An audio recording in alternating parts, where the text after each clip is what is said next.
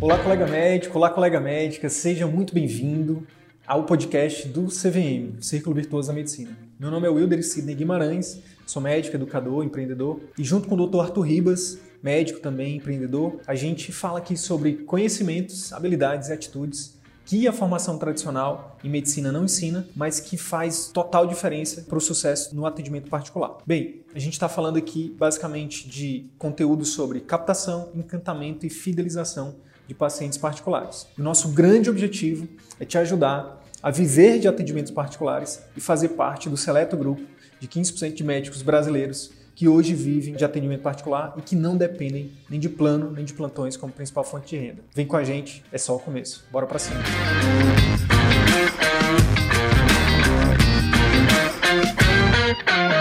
Hoje né, a gente tem uma, um assunto muito interessante. A gente vai falar sobre o tratamento, né, Arthur? Você, a gente começou a falar das armadilhas que o médico acaba entrando ali, caindo para entrar no ciclo virtuoso. Depois ontem você falou sobre o diagnóstico e aí hoje a gente vai falar um pouquinho sobre o tratamento.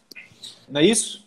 É exatamente. Então ontem nós discutimos o que, que seria exatamente, né? Qual é a definição de círculo vicioso da medicina? Né? Então basicamente dentro do círculo vicioso a gente analisa ali três parâmetros: o tempo de trabalho, seu retorno financeiro e, consequentemente, a sua que vai te dar uma métrica de qualidade de vida. Então, quanto maior o tempo de trabalho com menor retorno financeiro, logicamente sua qualidade de vida é menor e, e, o contrário, obviamente, também é verdadeiro. Então, ontem nós apresentamos o conceito do retorno por hora trabalhada. Então, se você não estava aqui, eu vou só introduzir esse conceito. Basicamente, essa para a gente, né, e a gente define aqui, que é a maior métrica de qualidade de vida do médico. Quanto maior o seu retorno por hora trabalhada, logicamente, maior vai ser sua qualidade de vida. Então, não importa só faturamentos e não importa só tempo de trabalho.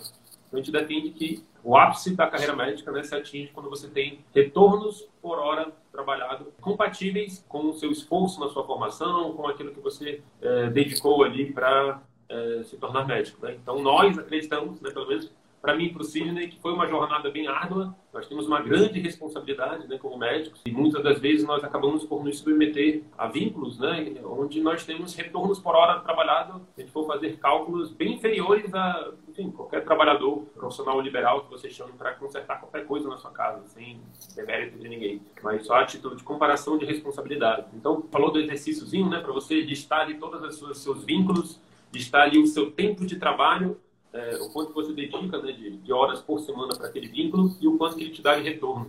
E isso vai te permitir calcular ali o, o retorno por hora trabalhada. E aí a gente, é, através desse exercício, isso vai te dar clareza e vai te permitir né, adotar as medidas que a gente vai discutir nesta aula de hoje, que é a aula sobre tratamento do círculo vicioso, vicioso da medicina. Então, se você faz esse cálculo e você descobre que você está tendo um retorno por hora trabalhada ali inferior a 100 reais, por exemplo, né, se você, digamos, você está no plano de saúde e aí você me diz que, ah, Arthur, Sidney, eu não consigo fazer uma consulta de plano de saúde por menos de 30 minutos. Né? Minhas consultas geralmente demoram 40 minutos. Mas se você, infelizmente, for fazer esse retorno por hora trabalhada, você vai estar ganhando menos que um Uber, né? Sem, sem diminuir, é só título de comparação. Então, é, se você for contar o retorno, se você for contar os seus custos fixos com consultório, enfim, imposto, né, o, o valor líquido final né, pela sua hora de trabalho vai ser muito pequeno. A gente viu que o médico brasileiro trabalha muito, né, mais de 66 horas por semana, e tem um retorno, digamos assim, se a gente for fazer por hora trabalhada, inferior a 100 reais. Né, fica ali em torno de 15 mil, segundo dados do Demografia Médica, né, do estudo do CREMESP, né,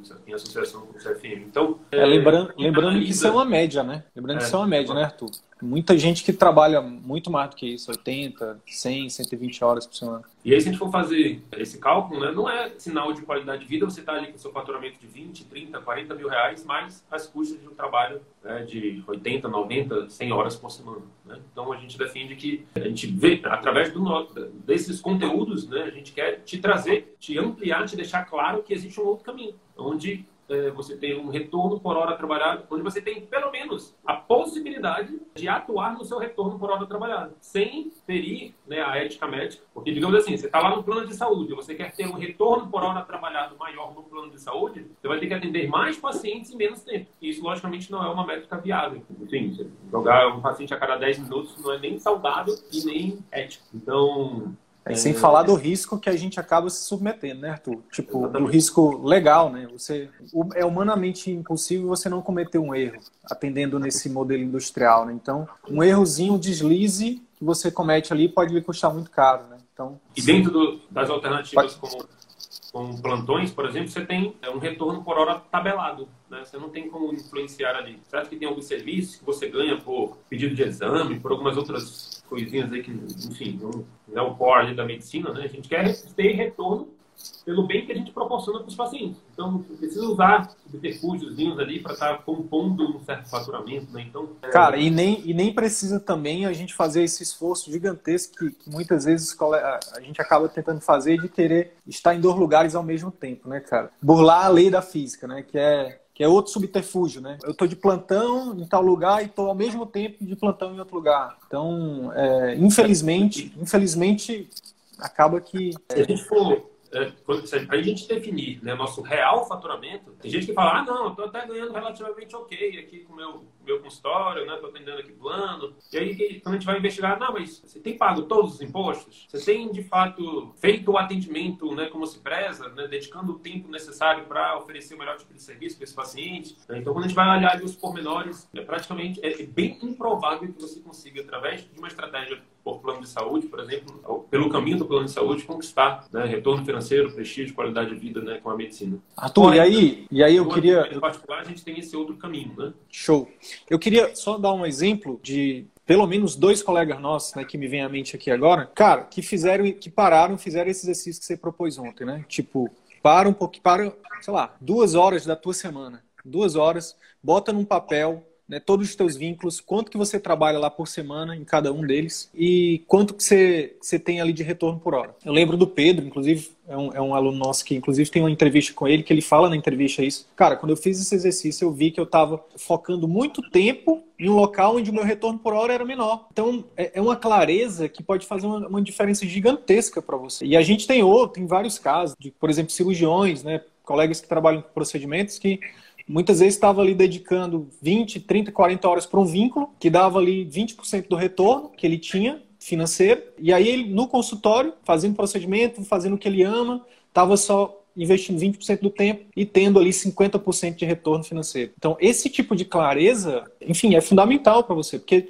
a partir do momento que você faz esse diagnóstico, você tem a clareza onde você vai, por exemplo, pô, eu vou, eu quero fazer a transição, eu vou começar meu, meu particular, mas eu quero pelo menos melhorar minha qualidade de vida. Ora, se você está na clínica popular e você tem um plano, você tem um plantão, você viu que o plantão paga melhor a sua hora de trabalho, foca mais em ter mais um plantão, entendeu? Enquanto seu consultório não está funcionando. Então, isso é fundamental, esse cálculo de retorno por hora. E aí, introduzindo essa questão do atendimento particular, só que existem algumas armadilhas né, também. Né? Uma vez que você fez esse exercício, começou a entender que, beleza, eu entendo que numa consulta Dois pacientes que eu atenda no atendimento particular já têm um retorno de um dia de trabalho por plano de saúde. Mas, digamos que você, beleza, identificou isso e aí opta por trilhar esse caminho do atendimento particular porque existem algumas armadilhas que a gente precisa citar aqui antes da gente entrar, propriamente dita, uma maneira mais adequada de, de trilhar por esse caminho. Cara, eu acabei de terminar uma consultoria com uma colega, agora um pouco antes da live, em que ela estava exatamente me falando dessa armadilha, que é você começar o seu atendimento particular com um custo fixo muito alto. Então, quando você começa com um custo fixo ali que você consegue que não seja tão alto, porque o que acontece? Quando você tem um custo fixo muito alto, você, mesmo que você consiga ali ter um lucro, o seu retorno por hora acaba ficando menor. Você vai ter que pagar, sei lá, vamos, o que é um custo fixo alto? É você, por exemplo, é contratar muita, muitas pessoas que nesse primeiro momento talvez você não precise, fazer uma, uma reforma, começar comprando uma sala, ou então aluga reformando uma sala. Enfim, trazendo muitos serviços que para você pode ser importante. Né? Ah, eu quero um serviço de som no meu, no meu consultório, eu quero é, tal, tal tipo de decoração, eu quero tal tipo de louça na, no, no, meu banheiro. Beleza, é, é, legal isso, isso agrega valor. Mas será que no início é o melhor momento de você fazer isso? A gente defende que não. Que dentro da estratégia de ambiente, de, de clínica, a gente defende que você tem que focar nas pessoas. E a gente vai falar de forma muito mais aprofundada sobre isso no workshop que começa dia 2, né, segunda-feira, né, o workshop Vídeo Atendimento Particular. Tem uma outra armadilha, qual que é, Arthur? Tem gente que tem, que tem aquela ideia assim, não, beleza, eu quero ir para o plano de saúde, mas para ir para o plano de saúde eu preciso ter nome. E aí a pessoa decide né, que o, o, o caminho adequado para criar esse nome, criar essa marca, é primeiro atender por plano de saúde para depois migrar o atendimento particular. Aí acaba juntando tudo, às vezes ainda entra nesse erro, né, ah, eleva os custos fixos, eh, compra uma sala, reforma a sala, começa atendendo por plano de saúde e com a prerrogativa de lá na frente, no futuro, fazer essa migração para o atendimento particular. Infelizmente, é, essa é o tipo da estratégia que é o maior risco de você entrar no círculo vicioso da medicina e ter muita dificuldade de sair. Por quê? Porque ontem a gente também discutiu, né, que, que para desenvolver o atendimento particular, no início, é, a gente precisa dedicar ali um pouco de dinheiro, tempo e energia. Você está com tempo, energia e dinheiro sendo dedicado para pelo menos manter os seus custos, você não consegue dedicar é, um mínimo ali de energia e de tempo para atividades é, de crescimento, para atividades que vão fazer com que você consiga é, ter um retorno melhor lá na frente. E no atendimento particular, a gente, a gente tem compartilhado aqui que no início, muitas das vezes, você tem que desenvolver uma série de estratégias, de ações que você não tem que fazer no plano de saúde. Você não precisa se preocupar no, no, plantão, por exemplo, como é que vai ser o abastecimento da sua clínica. Você não precisa se preocupar como é que vai ser a captação de clientes da sua clínica no plano de saúde. Então, é, existem ações que vão demandar um pouco de tempo, de energia, né, e às vezes até de recursos de você no início, pensando em, em, em ter um certo retorno num, num médio prazo, né, depois de alguns meses no atendimento particular. Então, se você está, vamos lá, você está ali com seus custos ali no limite, está lá em cima, e aí você entende que para você arcar com esses custos, você tem que trabalhar muito, né? Você tem que começar a atender por plano de saúde, você vai ver que você vai ocupar muito a questão do tempo, você vai sugar muito da sua energia e muitas das vezes o retorno que está tendo vai ser só suficiente para pagar a sua clínica e os seus custos fixos. E aí tempo, energia e dinheiro para o atendimento particular vai, ficar, vai acabar ficando de lado. Então, cuidado com esse início de atendimento particular com altos custos fixos e um trabalho paralelo ali ao plano de saúde. Isso pode ser um caminho aí, às vezes até difícil de voltar, né? A gente teve recentemente um caso de uma colega que, cardiologista, né, fez uma clínica gigantesca, segundo ela, ela e o marido, e investiram bastante equipamento em tudo e começaram a atender por plano. E, infelizmente, todo o volume de atendimento na clínica dela está sendo suficiente exclusivamente para pagar os custos fixos da clínica e os custos pessoais dela e da família. E acaba que não sobra, não tem mais tempo, não tem mais energia para desenvolver as estratégias necessárias para alavancar o atendimento particular. Né? E aí ela, ela, pela lógica, vai conseguir sair, mas precisaria de um tempo maior para conseguir reverter essa situação. Uhum. Mas é isso, sem falar na questão da, da frustração que muitas vezes os colegas acabam, acabam tendo, né? Por, por ter que atender volume, não poder atender o paciente ali do jeito que, que ela quer, né? Do jeito que o paciente precisa, do jeito que o paciente merece, né? Então, é uma grande armadilha. Mas beleza. Qual é, então, o tratamento? Vamos supor que os colegas aqui... Teve um colega aqui que falou, por exemplo, que, que opera, que o plano não paga as cirurgias. Como é que a gente pode sair desse círculo vicioso aí, Arthur? Qual o remédio? Ah, então, a gente já viu que o tratamento seria desenvolver o atendimento particular. Porém, a gente sabe que, por mais que a gente muitas vezes saiba do remédio, né, se a gente não sabe como administrá-lo, pode ter resultados bem diferentes de, de melhoria né, de, de, saúde que você deseja. Então, aqui né, vale esse raciocínio. Então, a gente defende aqui três passos né, para que a gente consiga construir ali o nosso atendimento particular. Então, a gente defende que, basicamente, primeiramente, você precisa é, conhecer, estruturar e executar. Você precisa de conhecimentos específicos, você precisa, de, após o momento onde você tem esses conhecimentos específicos, planejar, estruturar, adaptar esses conhecimentos para a sua realidade e, num terceiro momento, não muito distante desses dois primeiros, que você traga isso e você execute. Então, a partir do momento que a gente segue esses três passos, conhecer, planejar e executar, você consegue trilhar ali um caminho mais seguro ali no atendimento particular. Vamos lá, dentro de conhecimento, por que a gente define isso como um primeiro pilar? A gente meio que já discutiu um pouco na primeira aula, mas a gente já trouxe, a gente vem abordando aqui alguns assuntos. Se a gente for parar para pensar, a gente nunca viu, nunca passou por esse tipo de conteúdo na faculdade. Né? Nossa faculdade, na verdade, todas as, as faculdades, elas existem para formar técnicos. Elas te dão um determinado conhecimento técnico, no nosso caso aqui, prevenção, diagnóstico e tratamento de doenças. E basicamente, nós não aprendemos como que nós vendemos esse serviço que nós fomos formados. Então, a gente falou na primeira aula que toda e qualquer atividade econômica, atividade operacional, seja oferecer um atendimento médico, seja vender, enfim, plantas ornamentais, vender livros, vender qualquer coisa, oferecer qualquer tipo de serviço, salão de beleza, enfim, todo e qualquer tipo atividade econômica que não tiver um bloco, estratégias muito bem definidas de captação de clientes, de encantamento de clientes, de fidelização de clientes, essa atividade econômica tende ou a operar, ou a buscar operar por preço, e aí ela oferece serviços, que trabalhar ali com volume, baixo preço, uma margem muito pequena. Enfim, geralmente ela vai por esse lado, né? Ela não consegue ter, construir ali um tipo de serviço que seja de fato rentável, que seja de fato gerador de qualidade de vida, né? Que é o que a gente deseja aqui. Então, o primeiro ponto é, para eu desenvolver estratégia de captação, de encantamento e de fidelização de pacientes, eu tenho que ir atrás de conhecimento não ensinado na faculdade de medicina. Por exemplo, de captação, a gente tem que entender um pouco de marketing, a gente tem que entender de marketing de conteúdo, marketing digital, um pouco das diferenças de cada um. Tem que entender sobre tráfego, né? a ciência de impulsionamento de conteúdo na internet. Hoje dia você não tem noção do poder que essas ferramentas têm, né? mesmo para o médico que está em início de carreira, e mais ainda né, para o médico que já tem aí um grande legado de conteúdo, de conhecimento, de bagagem adquirida. Aí. Então, conhecimentos como marketing de conteúdo, marketing de relacionamento, tráfego, enfim, você tem vários,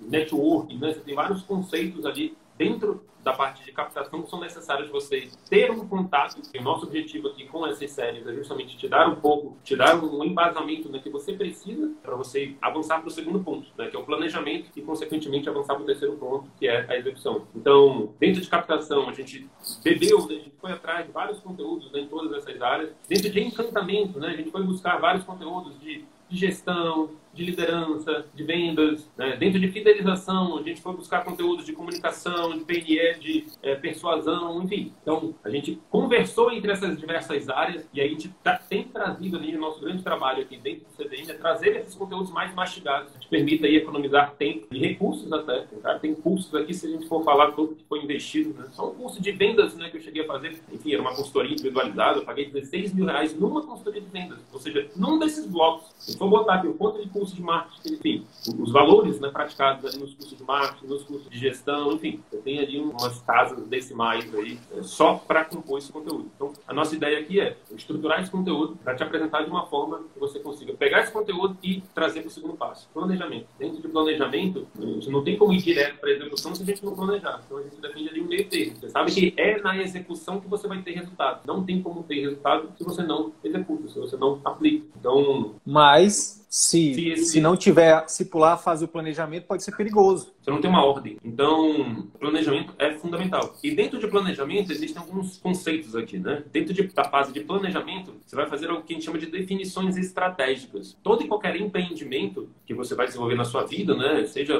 uma, uma clínica médica, seja uma padaria, algumas decisões estratégicas são necessárias que vão ditar os rumos desse empreendimento. Decisões como qual vai ser a sua área de atuação? Qual vai ser a sua sub-área de atuação? Então, digamos, beleza, você tem a sua especialidade, mas na sua especialidade você já tem vários outros colegas que atuam naquela área, antigos, antes de você, que estão ali no atendimento particular. Você pode optar, tomar a decisão estratégica de tentar competir com essa pessoa, ou você pode tomar uma decisão estratégica de focar numa sub-área de atuação. Não necessariamente uma subespecialidade. Pode ser ali um público-alvo específico, e a gente entra no mais uma definição estratégica, público-alvo. Tem outra definição que é localização. Você vai definir as suas estratégias de marketing, você vai definir quantidade de funcionários que você vai contratar. Então, são várias decisões estratégicas que você faz antes de começar a executar. Então, beleza, defini minha área de atuação, vi que já tem uma outra pessoa lá, opa, eu acho melhor focar nessa área aqui, nessa sub-área aqui. Então, sou cardiologista, dentro da cardiologia já tem vários cardiologistas que estão ali já há muito tempo é, trabalhando naquilo. Então, eu vou focar aqui em cardiologia do esporte, cardiologia mais voltada ali para a preparação de atletas, ou então mais voltada ali para o idoso, mais voltada para arritmia, para hipertensão. Você pode pegar doenças ou pegar público-alvo específico, né? homens, mulheres, idosos, crianças, enfim, ou pegar faixas etárias. Então, você vai fazer uma definição, você vai escolher um segmento e aí você vai focar em,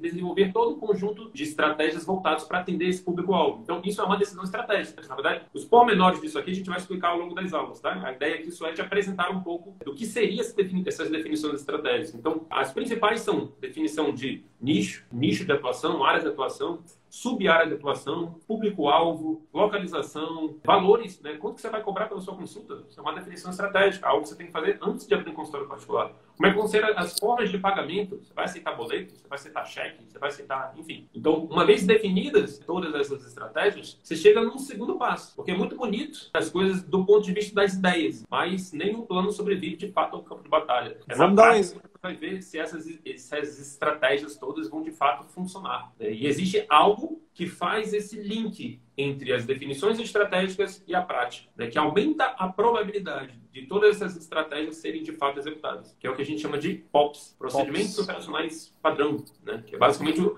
uh, o manual de instruções da sua clínica. Então, uma vez que você fez uma série de definições estratégicas, você vai fazer a definição dos seus POPs, dos procedimentos operacionais padrão na sua clínica. Como é que vai ser feita cada etapa do paciente na sua clínica? Ou cada pré-requisito necessário para você exercer né, o seu atendimento. Então, você vai precisar escrever num papel como é que deve ser, por exemplo, o atendimento telefônico da sua secretária, como é que deve ser a recepção do paciente na sua clínica, como é que deve ser o serviço de pós-consulta que a sua secretária vai fazer, como é que deve ser o abastecimento da sua clínica, quem é que vai comprar comprar papel para sua clínica. Como é que vai ser esse abastecimento? Quanto que você vai fazer essa avaliação? Como é que vai ser o manejo financeiro? Como é que vai ser a limpeza da sua clínica? Como é que vai ser? E aí entra para a parte mais, não subtópico dos POPs, né? mas a gente até categoriza diferente, que, é, que entra a parte até médica. De que forma você pode criar um framework ali, uma estrutura de consulta diferente né, no atendimento particular que te diferencie do atendimento por plano. Então, mais cedo aqui, né, olhando aqui, teve um colega que falou que muitos pacientes que estão ali no plano de saúde, que têm um plano de saúde, eles não querem pagar um atendimento particular. Beleza, mas a gente já chegou a diferenciar aqui dois tipos de clientes. Existem clientes, existe o tipo de cliente de preço e existe o tipo de cliente de relacionamento. Então, quando a gente está falando de atendimento particular, a gente está direcionando todos os nossos esforços para o cliente de relacionamento, que é aquele cliente que ele valoriza a experiência, que ele está disposto a pagar um valor a mais para ele ter um tratamento diferenciado, para ele não sofrer aquele tratamento impessoal que tradicionalmente é oferecido nos planos de saúde. Então, se você quer trilhar um caminho no atendimento particular, você não pode oferecer um estilo de consulta semelhante ao que ele vai encontrar tradicionalmente nos planos.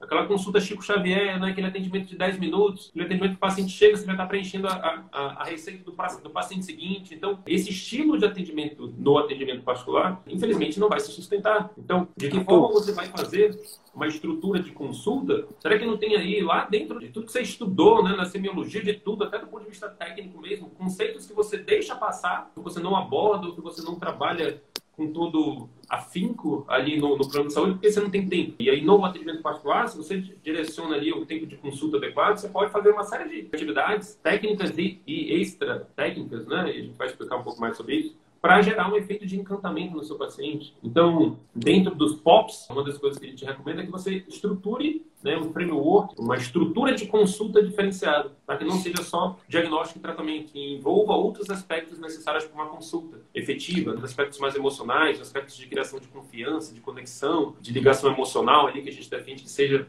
que aconteça numa equipe. Então, posso, é... posso dar um exemplo aqui rapidinho? Sim. Essa história aí da questão do médico achar que que o cliente não vai pagar pela consulta, pelo procedimento. Um exemplo muito próximo é só lembrar que recentemente alguém próximo da minha família operou o joelho e pagou 30 e poucos mil reais. Esse é um exemplo mais clássico. Se vocês forem olhar, próximo de vocês já tem um exemplo próximo disso. Mas eu vou dar um exemplo mais engraçado e talvez que gere mais conexão aí com o pessoal, que gere mais identificação. Certa vez perguntaram pra Anitta por que, que ela tava demorando tanto tempo para arrumar um namorado, que ela tava solteira e tal. E ela disse que as pessoas, não... enfim, os homens não chegavam nela. Por que, que os caras não chegam na Anitta? É, eu acho que é a mesma coisa que tá por trás de muitos médicos não chegarem nos clientes de relacionamento, entendeu? Às vezes é só uma uma crença, né? Nossa, tipo, é só a gente começar a se achar mais, a achar que a gente é capaz e quando a gente for ver, a gente tá chegando na Anitta, entendeu? Então, na maioria das vezes, é óbvio que você precisa realmente ter um bom produto, né, para poder chegar na Anitta, né? Você precisa de um bom network, você precisa ter uma boa, uma boa presença digital e física, mas na maioria das vezes é só uma crença de que você não é capaz. A partir do momento que você, cara, quando você olha e vê assim, pô, se fulano consegue, por que, que eu não? Por que, que ele é melhor do que eu? Então, o cliente de, do particular, ele é carente. Ele está precisando de médicos que ofereçam uma consulta diferenciada, que ofereçam pós-consulta diferenciada, que tenha uma equipe que cuide dele, que ajude o médico a cuidar dele, enfim, que ofereça algo que o plano não oferece. Então, ao invés de você focar, ah, mas tem o plano, o plano paga. E o que, que você pode fazer melhor que o plano? Acho que é essa a pergunta que você deveria fazer. Beleza? Acho que era esse o exemplo. É, em todos os serviços, se a gente for ver, existem salões de beleza que cobram 50 reais no corte e tem salões de beleza que cobram 300 reais no corte, 500 reais no corte. Existem academias que cobram 60, 70 reais, existem academias que cobram 300, 500 reais. E tem clientes em todos os serviços. Tem clientes que optam por todos os serviços. Clientes que geralmente valorizam o custo-benefício, eles vão, de fato, optar por serviços que ofereçam o melhor custo-benefício. E clientes de relacionamento vão optar por serviços que ofereçam uma experiência diferenciada. O grande ponto aqui é de que forma eu posso fazer essas definições estratégicas e criar procedimentos operacionais padrão na minha clínica para que eu possa criar uma experiência diferenciada para o meu paciente. A partir dessas duas definições estratégicas e de procedimentos operacionais, você pode partir para a execução, para a parte prática do negócio, que é onde de fato você vai iniciar Cara, o processo. Né? Cada vez mais, Arthur, cada vez mais, cara. Cada turma que passa com a gente de médicos, que a gente tem o prazer e a honra de ajudar, fica mais claro, cara, que quem tem mais resultado é quem mais executa. É quem consegue fazer todo esse passo a passo. Pegar o conhecimento das aulas, estruturar, adequar para a sua realidade. Dentro desse executar, muitas vezes as pessoas, elas, os colegas, os alunos, até seguidores também, ficam muito presos no perfeito, buscando o perfeito. Não, eu vou começar a gravar meu primeiro vídeo quando eu tiver meu estúdio, ou quando tiver. Não, eu só vou atender no particular quando eu encontrar a sala perfeita. Ou então eu só vou começar quando eu tiver uma secretária, né? ou então a melhor secretária. Enfim, coloca um monte de barreiras, cara, para começar. Eu tenho um antídoto para isso. Como é que é? Eu conceito do MVP. MVP é um conceito que chama mínimo produto viável. Significa você estruturar um serviço né, com o menor custo fixo necessário para você validar uma hipótese. Então, basicamente, é, o que está por trás disso é um processo de aprendizado. Uma vez que a gente entende né, que não existe fracasso, só vai existir aprendizado, então, de repente não deu certo, você criou ali é, desenvolver um MVP, que a gente vai já falar um pouco mais sobre isso, mas desenvolver um protótipo de atendimento particular e não deu certo, beleza, era um teste, era algo, uma estratégia que precisava ser validada e você validou e não deu certo. Beleza, vamos tentar de uma outra forma. Então, duas coisas né, que, que enfrentam aí esse problema que você falou. Primeiro é de fato, a forma de olhar, a mentalidade, de entender aquilo como um processo, como um, uma experiência pode gerar um aprendizado. E a partir do momento que você valida isso, aí sim você vai avançando e vai investindo outros, vai direcionando mais recursos, enfim. Então, dentro do conceito de MVP, você vai buscar ali a menor estrutura necessária, menor ambiente, menor custo com a estrutura necessária. Você vai pensar ali no menor custo ali de equipe necessário e você vai pensar ali na maior experiência que você pode proporcionar diferenciada para o seu paciente, que ele não vai receber encanto nenhum, independente se ele for no, no cara mais antigo da sua cidade, né, da sua especialidade, ou se ele for, enfim, fora do Brasil. Então, qual é o tipo de serviço que só você pode fornecer? É, de que forma você pode encantar o seu paciente, que ele só encontra aquele tipo de serviço com você? Então, a partir do momento que você busca encantar esse paciente, desde o início, desde o momento que ele tem o primeiro contato com você, até o momento que ele finaliza o último dia de tratamento dele, você pensar em formas de encantá-lo, seja através dos conteúdos que você bota nas suas redes sociais, seja através do, do atendimento dele na sua clínica, seja através do processo de marcação de consulta com a sua equipe, seja através da sua consulta, seja uma consulta realmente emocional ali, que atenda as dores, né, os anseios mais profundos desse paciente, seja através do pós-consulta, num serviço longitudinal que a ser desenvolvido ali depois da consulta dele. Então, quando você foca no serviço a ser oferecido, tira ali um pouco ali do, do ego, né, daquela ideia ali de que não, para eu ir para atendimento particular, eu preciso ter uma super clínica, uma super estrutura bonitona, para poder atender o, o, cliente a mais. Se você for ver as fotos, né, a gente já tem, de vez em quando eu compartilho aqui um pouco da, da minha clínica antiga, da minha primeira primeira clínica.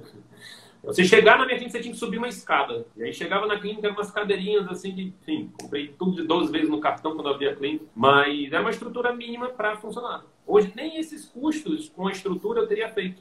Né? Se hoje eu tivesse os conhecimentos que a gente está compartilhando aqui, eu teria buscado um consultório de um colega e eu teria pago para ele um valor fixo ou um valor em percentual, ou teria atrás de um, de um consultório compartilhado também, desse. hoje em dia tem empresas né, que alugam consultórios, ou iria ter começado por telemedicina, né, ou ia ter começado com atendimento domiciliar, enfim, são várias formas de você começar o seu atendimento particular sem o um mínimo de custo com estrutura. Então é totalmente você começar com toda essa, essa tranquilidade, essa liberdade de saber que você tem ali, você não tem ali 5, 10 mil reais para pagar de estrutura, de custos fixos, né? e você poder focar seu, sua energia e seu tempo né? basicamente em desenvolver, as, em executar as estratégias que você bolou na etapa de planejamento. Então, Arthur, é, tem...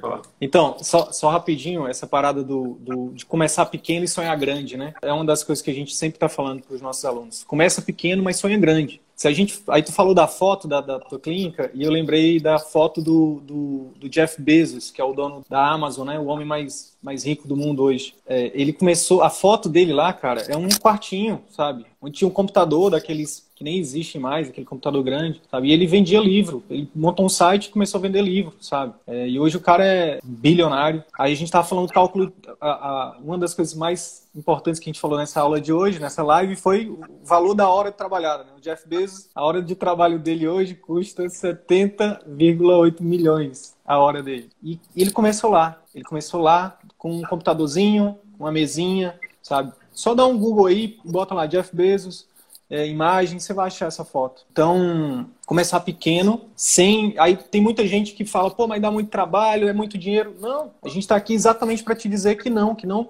que não é tudo isso que te falaram, né? Às vezes quem te fala isso nem tem, nem tem experiência, nem tem é, vivência, ou enfim.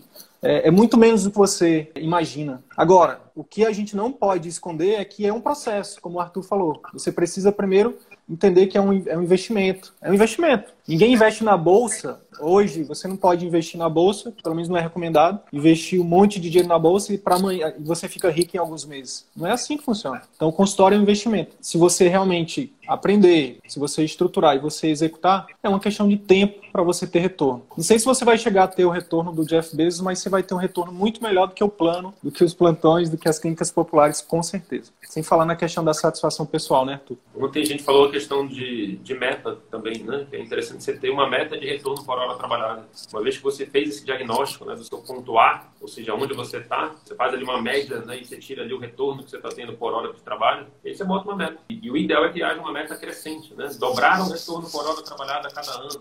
Então, enfim, aumentar tantos, tantos por cento o meu retorno por hora cada dois anos, a cada mês, a cada. Enfim. Então, é importante essa definição de meta, que isso vai te ajudar a, de fato, pular para a etapa da execução. Então, em resumo, a etapa da execução consiste em você ter uma mentalidade de aprendizado, de você vai colocar em prática, você vai criar um protótipo e colocar esse protótipo, protótipo para rodar, para você avaliar ali a adesão ou não desse sistema que você criou. Então, a base disso é um processo de teste. E todo teste é um processo que você vai validar, né? Você vai ver como é que vai ser no mercado, você vai ver a aceitação, você vai afinar o processo, você vai, talvez você tenha pensado numa estrutura de atendimento né? e quando você vai ver o seu público-alvo, ele gosta de uma outra estrutura, ele gosta de um outro serviço. Você estruturou um atendimento por telemedicina no início, mas você viu que você tinha uma demanda maior de atendimento, de atendimento domiciliar, ou então, enfim, você vai, à medida que você vai implementando sem custos fixos altos, sem você, por exemplo, ter comprado uma sala, você consegue ter essa liberdade de poder ir trocando experiências e criando alternativas e afinando o processo no meio do caminho. Então, digamos que você optou por ir para particular. E você vai e compra uma sala gigantesca, começa a reformar essa sala toda. E depois você começa a atuar. E aí você vê que o seu público nem nem está perto ali daquela área onde você comprou a sua sala, você está com um monte de tijolo engessado, de recurso de dinheiro em tijolo engessado ali né, naquele ponto. Então a gente recomenda essa metodologia né, que vem do mundo das startups, né, do MVP, onde você vai avaliar a menor forma, menor maneira, a maneira mais custo efetiva de você começar. E a gente está trazendo aqui quatro opções, ou você começa por telemedicina, ou você começa por atendimento domiciliar, ou você atende na clínica de um colega e você deixa por percentual do seu faturamento na clínica dele. Você percebe que nessa opção você não tem custo nenhum, você tem risco zero. Você atendeu 10 pacientes, você deixa ali um percentual, 30%, 40%, né, varia de com luxuosa ali a clínica do seu colega. E pronto, se você não atendeu, não deu problema, deu errado, beleza, custo nenhum com isso. Você não está com uma, uma, parcela de 10 mil reais para você pagar, seja de aluguel, seja de reforma. E aí, um outro custo que a gente recomenda se enxugar é de equipe. Basicamente, no início, é mais você e sua, sua secretária mesmo. Na maioria das vezes, é, tem casos que até só você mesmo já, já consegue. Mas, pensando em ir para um nível maior de jogo, a gente recomenda que você tenha